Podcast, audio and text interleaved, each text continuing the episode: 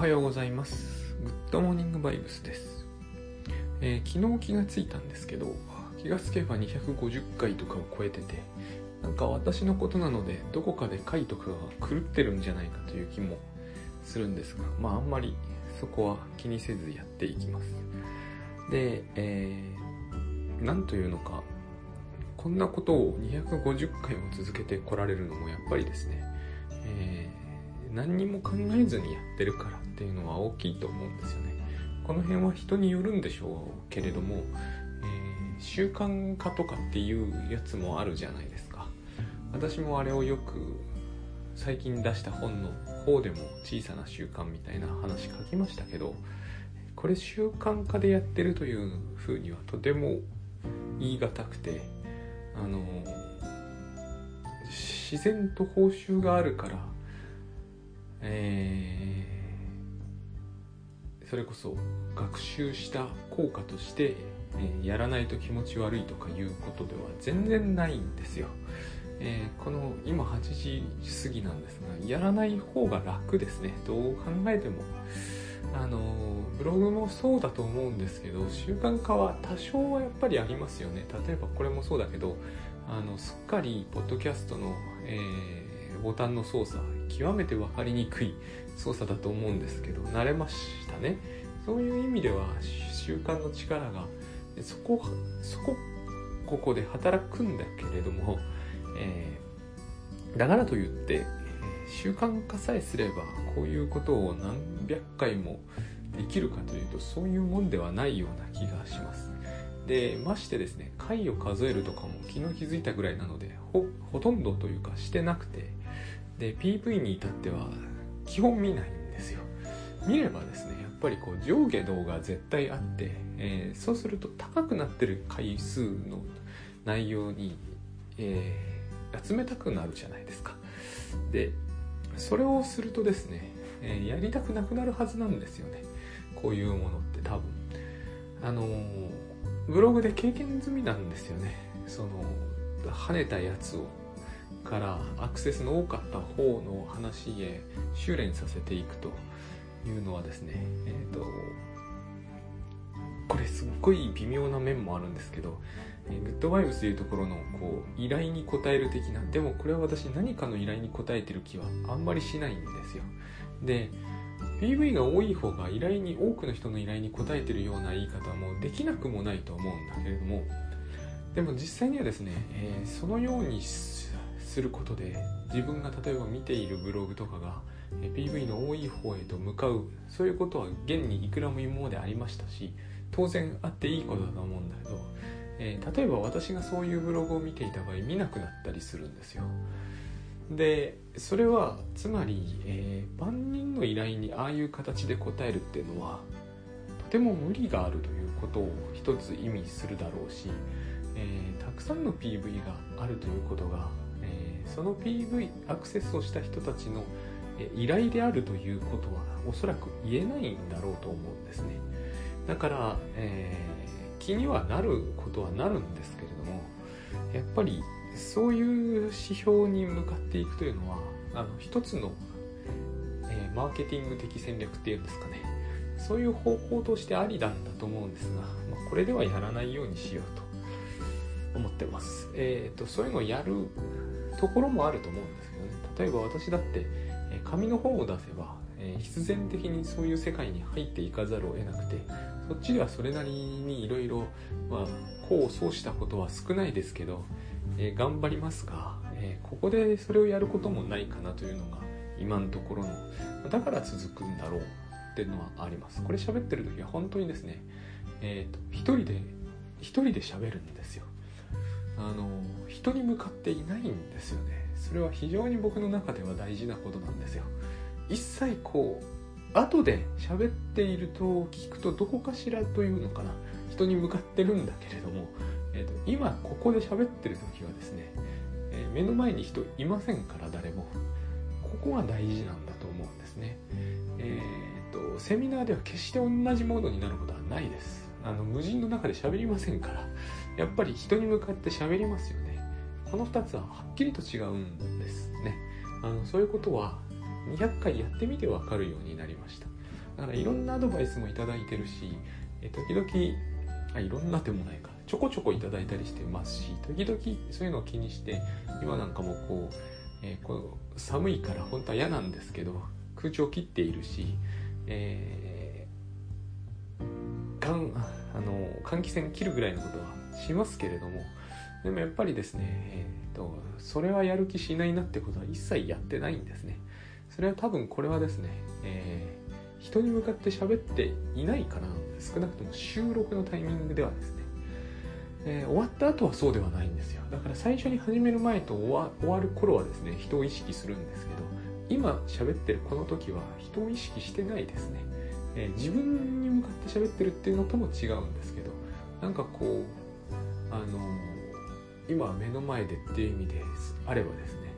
えー、お風呂場に向かって喋ってるんですよ。なんかもうそのうんやっぱりどこか人間的でないというのかなそういうところがあるっていうことですね。でそういう話とは全く違うんですけれどもついさっき5分ほど前にだからこれ始める直前ぐらいかに考えついたことなんですがあの GTD の話を少ししようかなと思いました。で私 GTD って実はアメリカで知ったんですよ。だから原文で知ったんですね。留学中に知ったんです。日本であとその時翻訳本出てたのかもわかんないんですけどその存在は知らなくてですね。えっ、ー、と非常に興味深かったんで原文で読みました。で一番最初からでもですねまあ2箇所非常に引っかかるところがあってえっ、ー、と一つがですね、えー、収集ステップにおける、えー、要するにタスクを洗い出すってやつですね。気になることを洗い出せって日本語では訳しますよね。で私あなるほどって思って感心したんですが英語では確かねマインドって書いてあるんですよね。マインドってなんでマインドなんだって思ったんですよ、えー、マインドってまああの宇宙マインドというアメリカでもあまり聞かない非常にこう独特の敬語のような表現がありますが、えー、要するに気にしますかって日本人は確かに訳すんですけどなんかですねあれ非常に独特なんですよね。でマインドじゃないですか。マインドは心ですよね、まあ、気にするっていうか心なんだけど、えー、これがですねこう引っかかったんですよね。えっとマインドなことを集めるんだろうかって思ったんですよ。タスク管理ってものは。自分は違うなって思ったんですよね。つくづくその時。そのことをね最近思い出したんですけど非常に違和感を感じたんですよ。気になることを洗い出すのかって思ったんですよ。違うなって思ったんですよね。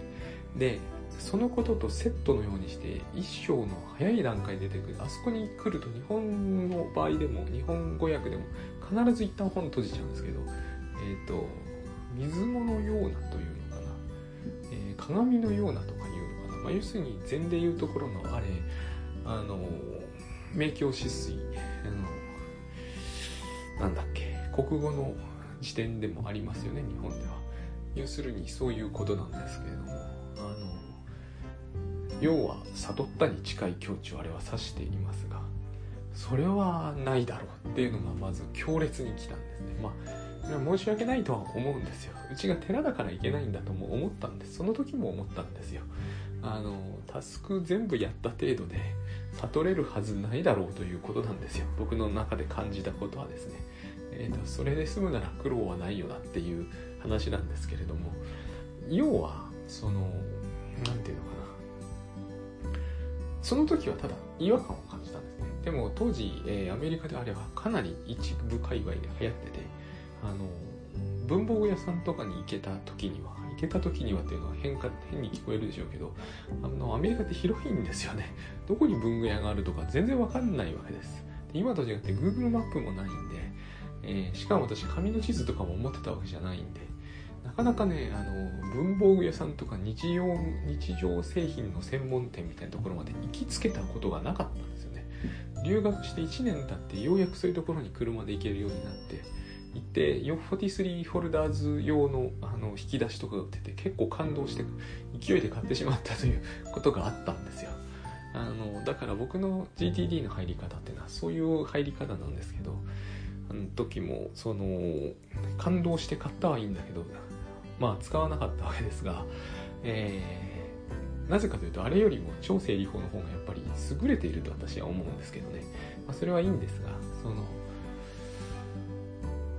洗い出すことがまあ日本語で言う気になるやっぱりいい役だと思うんですけれども気になることを洗い出してそれを全部やるっていうのって、え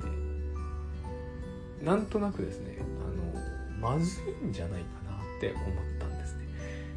それは当時はなんとなくそう思っただけで現に私は GTD に近いことを一生懸命やってては、え、うまくいってなかったわけなんですけれどもあのタスクシュート今私やってますが GTD が受け付けなかった理由がですね今はなんとなくわかるというか今はもうはっきりわかるんですね。えっ、と気っていうこの言葉日本ではよくスピリチュアルとかでも流行ってますし、えー、中に目書くところで米書くとあのオーラ感が出るちょっとまがまがしい感じも出る字になるんだけれども、まあ、要は空気の木ですよね。でこの木って、えー、いろんなことを言い出せそうなので絞ってみるとですね私が確実に言えそうだなと思うことは2つあって基本的には何かしら心の中の状態を意味している木っていうのはきっとですね空気みたいな言葉があるんで全部じゃないんだけどかなりの部分は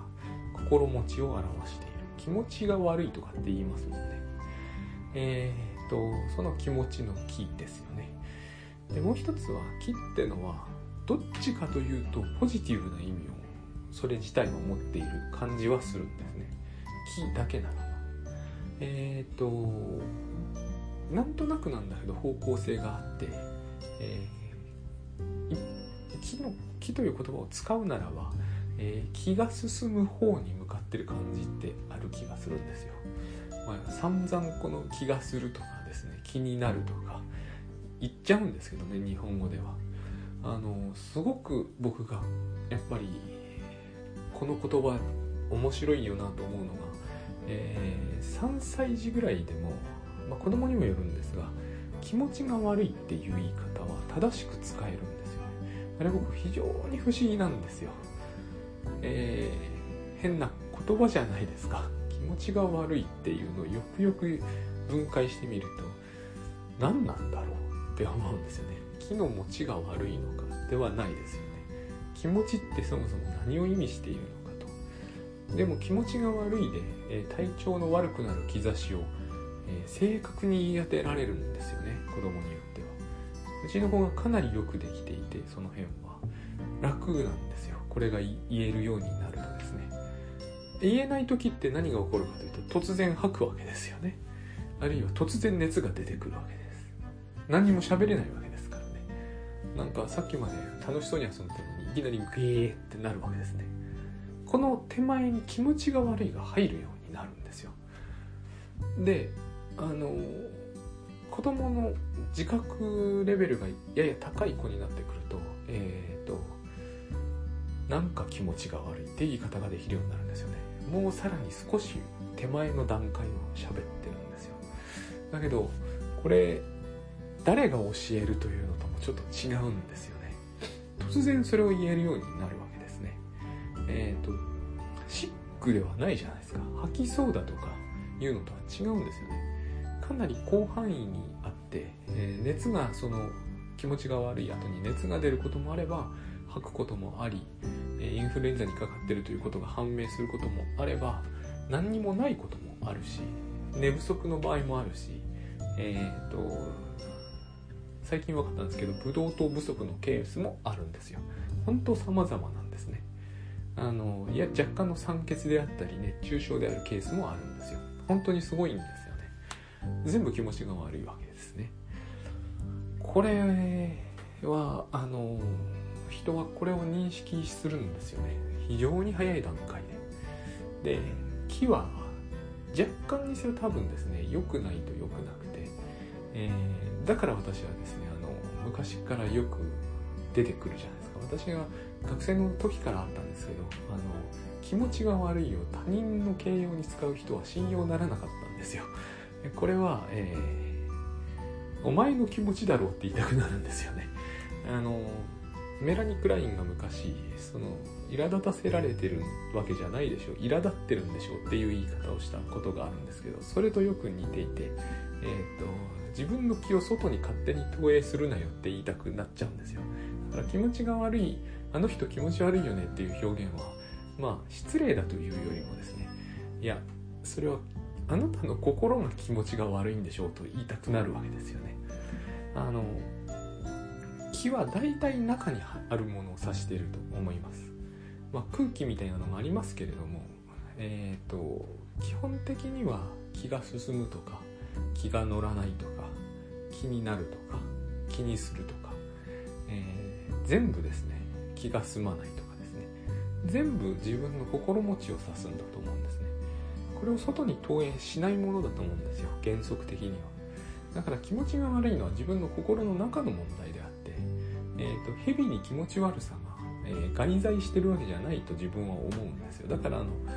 学生時代からあの気持ち悪いということを他人の表現として使うっていうのはなんかすごくですねそこにえっ、ー、と何て言えばいいんですかね。手前勝手なものを感じてあの要するにある料理を見まずそうだとうまそうだっていうのって、えー、それはその人の気持ちの中の出来事だと思うんだけれども、えー、それがですね完全に外側にあると信じるっていうのはですねよっぽどの子供でもしないんですよね。だって3歳児が気持ちが悪いって言った時には絶対自分のお腹だったりなんだりを指しているわけであってえっ、ー、と誰かその外にいる人のことは指してないわけですよ。それそれをやるようになるというのはまさに投影そのものであってその人を見ると私の気持ちが悪くなるんです。あの人のせいで私の気持ちが悪くさせられてるんですっていう言い方っておかしいわけですよ。いやあなたの気持ちが勝手に悪くなったんで、まあ、勝手にっていうのは変ですけれどもでもこう自発的になったんでしょうとそういう感じがするんですね。そこでなんですけれども、えー、GTD でいうところの気になることを収集するっていうのはおかしいと思ったんですよね。だからあの洗い出すとか頭の中を空っぽにするというその内から外へ出すって感じなんだと思うんですけどそれもおかしいと思ったんですよ。出したところでなくなりゃしないじゃないですか、それができるようになるような錯覚がそこにあるような気が気がですねしたんですね。何が言いたいかというと気ってのは、えー、そそこまでえーと、完全にあの意のままにならないと思うんですね。気持ち悪くなったからよし気持ちを良くしようってね、えー、しますよね。頑張って。でも難しいじゃないですか。あのなんかこうトローチを舐めるとかなんかこうフレッシュなガムを噛むとかそれこそあの F 分の1の揺らぎの音楽を聴くとか効果ないとは言いませんけれども僕にあんまないんですよ。あの気持ち悪くなったからといって水風呂に浸かるとかですね。なんかこう何て言えばいいんですかね。うまくいくこともないわけじゃないですけれども、えー、自分の子がそれを言った時にそういう荒療治的なことをしてごまかしたいとは思わないんですね。だからやっぱりこうこれは意のままにはならない部分が多くを占める気がするんですよ。そうすると気になることを、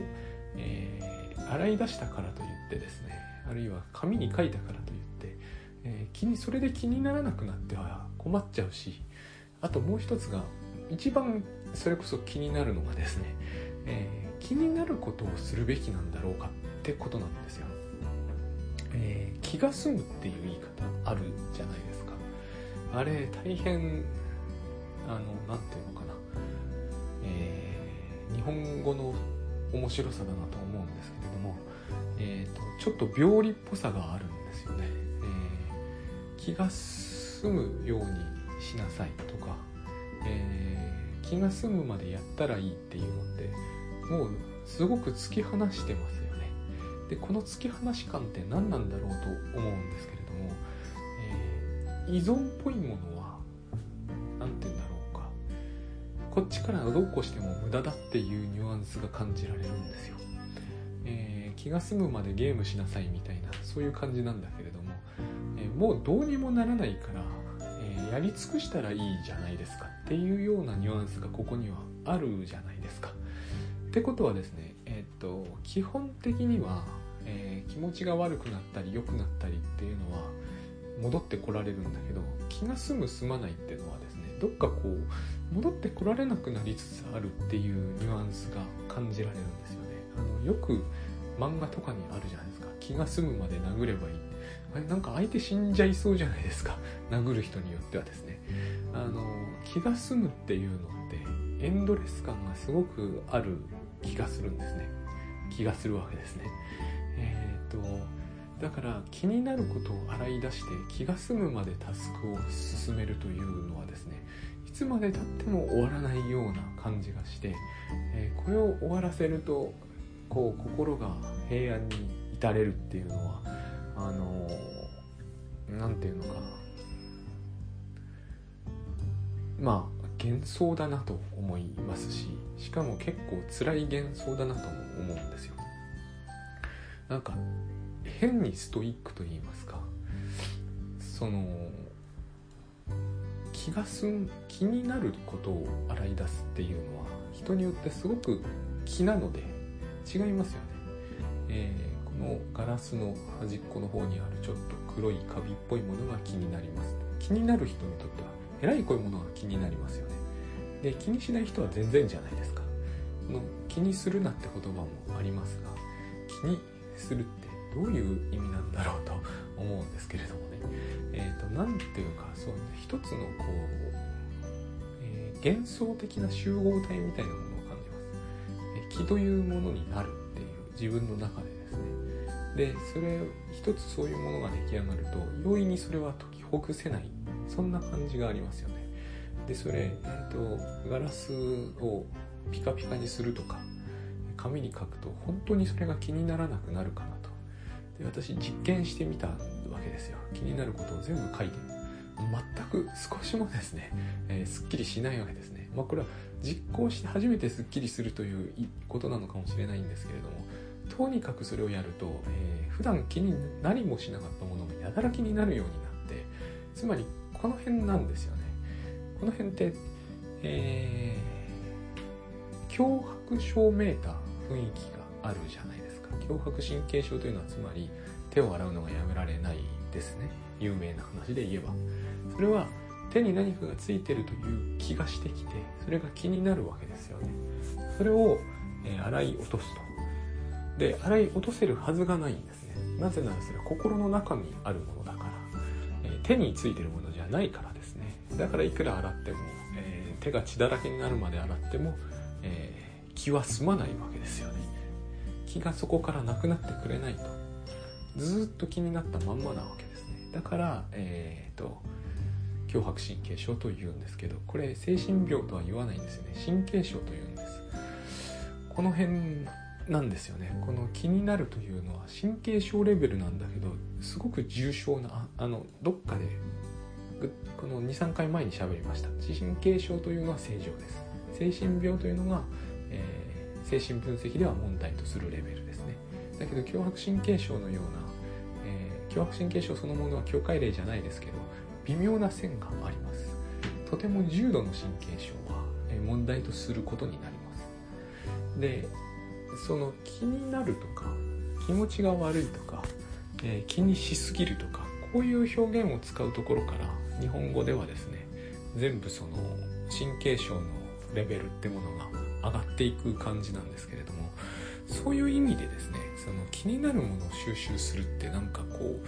自分を病気に引っ張っていく感じがあってそれが私が気になるところだったわけですね。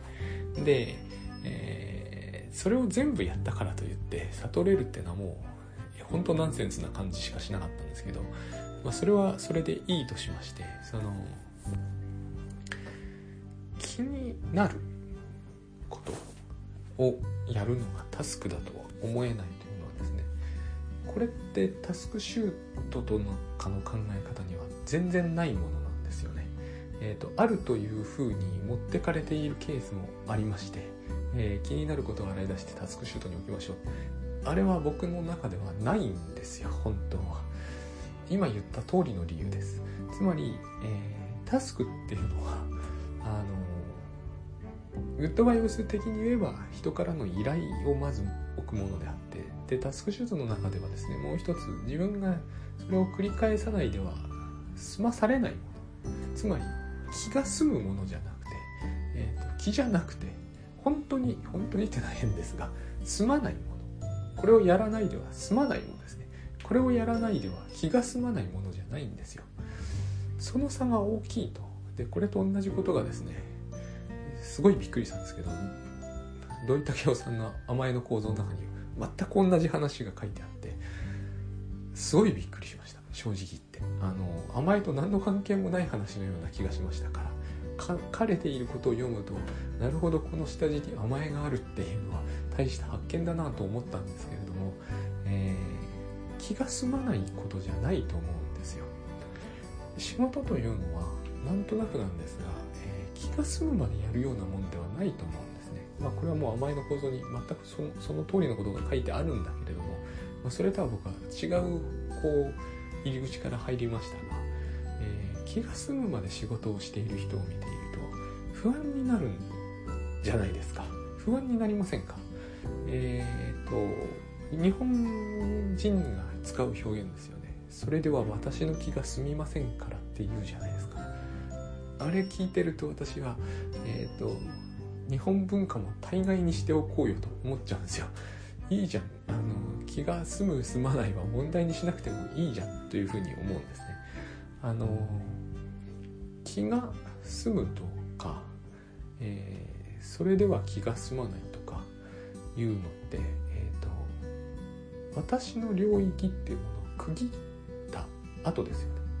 えっ、ー、と3歳児が気持ちが悪いといった時のその表現が極めて大事なのは自分の気持ちのことについて言ってるからなんですねえー、自分の気持ちじゃなくて体調なんだけどそれができるようにならないと言葉って使えるようにならないんですよ。えっ、ー、と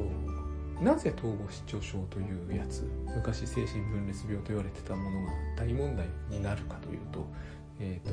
自他の領域が区別がつかなくなってしまうから、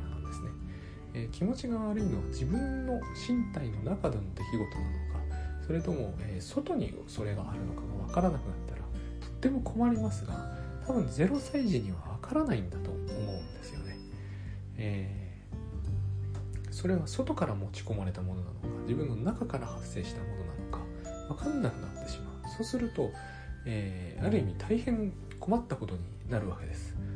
えっ、と例えば自分の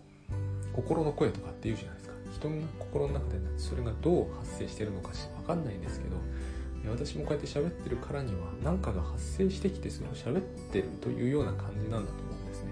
これあんまり考え続けると喫音になったりするんであんまり深刻には考えないんですけど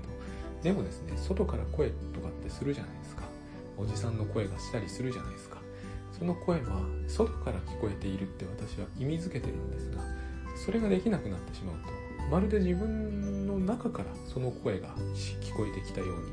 近くですから中なのか外なのかなんて本当のこと分かりませんよね。えー、つまり考えが挿入されたとか自分の考えが外に飛び出してしまって人に読み取られてるとか言い出すのはそういうことなんですよ。で気持ちが悪いということを3歳児なり4歳児がはっきり言えるっていうのはすごいことれは自分の中から起こってることなんですっていうはっきりとした認識があるわけですよね。ところが仕事って外から来るものじゃないですか。そもそも、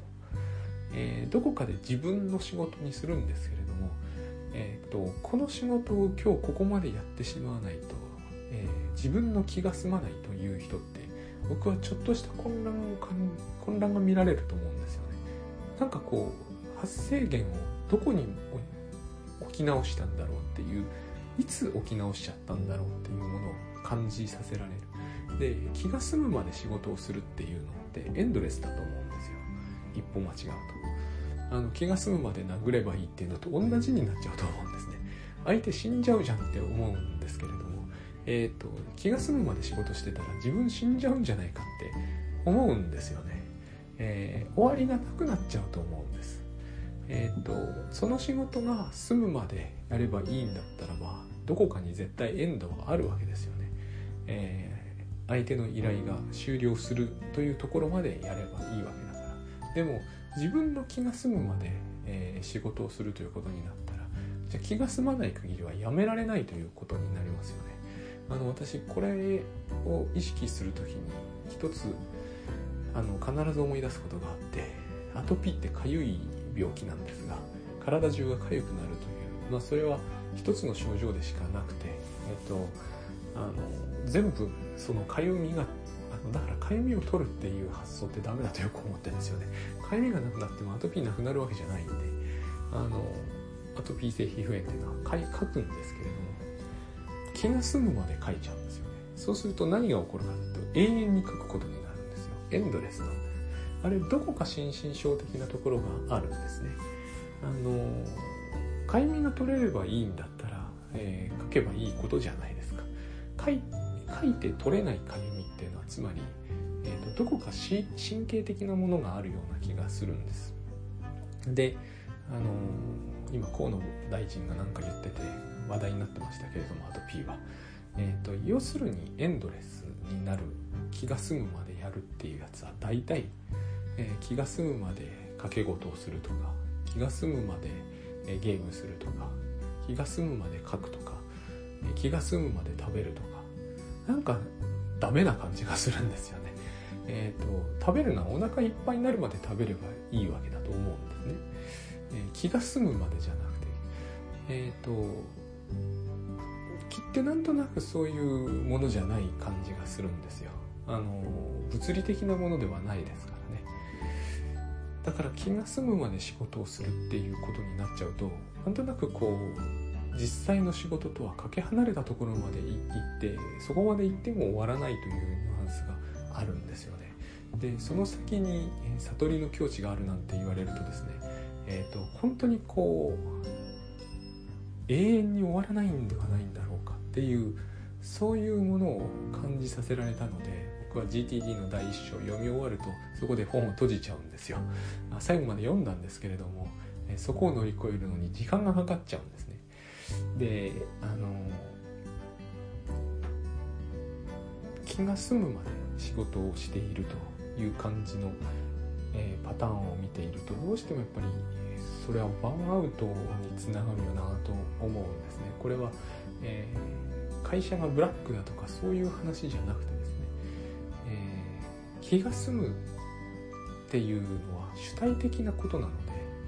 あの受動的な部分がなくなってしまう。最初は受動的だと思うんですよ。誰かからしらあの仕事を、えー、任されるっていうのって受け身じゃないですか。最初はそうだったはずなのにいつしか、えー、気が済まないからやり続けるみたいなどこかでこう主体性が異常なほど発揮されるそういう感じがあるんですね。自分の領域に入っあの取り込まれてしまうみたいな。でここが多分気になるんだと思うんです。ライフハックって、えー、みんな気が済むためにやってるんですよ。気が済むまで掃除したり気が済むまで整理したり、えーと、気が済むまでその引き出しをシステム化したりそういうことじゃない。最後に何がやってくるかというと気が済むってことだと思うんですね。えっ、ー、とだからタスクシュートってあの何て言うんですかね、えー、やったことを記録にしていくんですっていう話をした場合にですね。えーと、それで終わらなかったらという話をされてみたり、えー、長期的な自分の目標はって話をされてみるんだと思うんですね。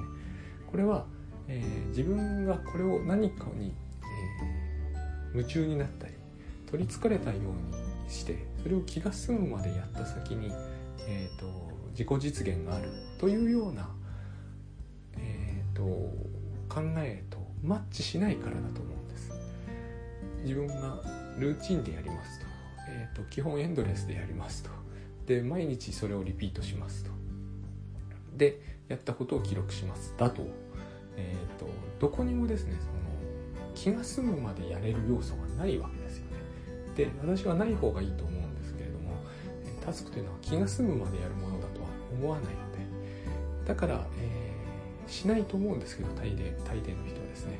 あのカジノが今度できたらですねあのタスクシュートにカジノって書いても無駄だと思うんですよ。えーどこそこのルーレットで、ねえー、と何分使ったとか意味ないと思うんですね。えーと、気が済むということとタスクが完了するってことは違うことだと思うんです。で、えーと、気が済むまでやるもんではないと思うんですよ。だから GTD っていうものがうまくやれる人はここのところは多分、えー、手よくスルーしてるんじゃないかなというふうに思うんです。そうすればうまくいくんではないかと。つまり、えー、全て気になることを洗い出すとかいうことをせずにですねあの頼まれたことを全部タスクにするだけにしておいてでそれが全部なくなるなどということは夢見ずにでそれが全部なくなったら明鏡止水に至るとかいう発想はましてや取り入れなければですね多分うまくいくんじゃないかというふうに思うんですでそれだったらえーと、他のと何も変わんないじゃないかと言われると全くその通りだという気が私はします。でえっ、ー、と気っていうやつは最初に言ったんですけど基本前に向いてるもので後ろ向きなものじゃないと思うんですね。ポジティブななんとなくイメージがあるんですよ。それだけにですねえっ、ー、と住んじゃいけないと思うんですね。住むってことは気が済むってことはですねなくなるっていうことだとしか思えなくて。で、えー、なくならないですよね。永遠に再生され続けるじゃないですか。物理的なものじゃないので。だからこの気の病っていう言い方もしますけれども全く気の病で。で気の病っていうのはやっぱりこうあの普通のやり方じゃ治んないわけですよね。気にしなくならなるってことができなきゃいけないわけで。でそのためにやっぱり出てくるのが気というのは基本的には自分の領域にあるものだということだと思うんですね。えーと、外側にあるものじゃないはずなんですよ。えー、気心が知れるみたいな言い方をすると微妙になりますけどそれも結局こう物理的なものじゃないですよねだから私あのオーラ的な話ってあの信用できない感じがするんですよねえっ、ー、とそれぞれの中にあるものだという方がまだしもちょっと違うかもしれませんけれどもまだしもな感じがします。え、ー、と物理的なものだということになるとどうしてもやっぱりこう波動で相手の動きを止めるみたいな話になってしまうんでえ、ー、とそういうことが全く絶対ないとは思わなくなったんですけれどもでも多くの場合ですね、えー、気は自分の中にあるものだというレベルにあればですね多分神経症レベルだとしてもあの構平穏でいられると思うんですね。やっぱり窓ガラスのなんとかが気になるっていうのって自分の心の中の話ですよね。これを、えー、全部に適用し始めるとあの家中をピカピカにしても気が済まないみたいな話になるじゃないですか。でそういう人って結構本当にそれなりの数いるんですよ。であの GTD でもそうだと思うんですよ。だから一度に全部それをやりきれるはずがないから。だから、えー、いつかやることリストってものができるわけじゃないですか。ここにすごくこうおかしなものがあると思うんですよね、えー、気になることは全部え気にす気を済むまでやんなきゃいけないのかっていう話だと思うんですよ。で、えー、そうはならないはずじゃないですか気が済むまで全部をやればいいことが起きるとは思えないし気が済むまで全部をやらなければ、えー、その人は、えーと、一発の人になれないとかってことはありえないことだと思うのであのそのその基準で収集はしないよなと思うんですね自分は。えーそう何をもってタスクにするかってことだと自分が日頃やってることっていう方がつまりそれがタスクシュートなんですけどだいぶ楽なんではないかと思うんですね。であの最後にその手を洗う系なんですけどあれマクベス夫人がそうだったじゃないですか、まあ、あれは劇ですけどシェイクスピアのね、えー、血が手についてるわけですよね。つまり、えー、気になるということと後ろめたさっていうことはすごく関係があるわけですけど、えー、私がよく思うのはブラック企業というのはですねあの仕事をいっぱいさせる企業という意味ではなくて、まあ、それもどうこせばそうなんでしょうけれども、えー、じその人その人っていうかその従業員が仕事をしていないという後ろめたさを持たせようとするあの組織なんではないかと、えー、日本においては特にですね思うんです。自分のタスクが終わらない限りは手を洗い続けなければいけないみたいなそういう気持ちになっちゃったらダメだと思うんですよ。ただここが難しいんですけどもそんな気は会社の方にさらさらなくても、えー、気が済むまで仕事が辞められませんというそういう性格とかそういう育てられ方をした人もいるので、えーと、企業がブラックなのか、えーと、強迫神経症になりやすい人なのかっていう問題ってのはここにはあるとは思うんですけれども。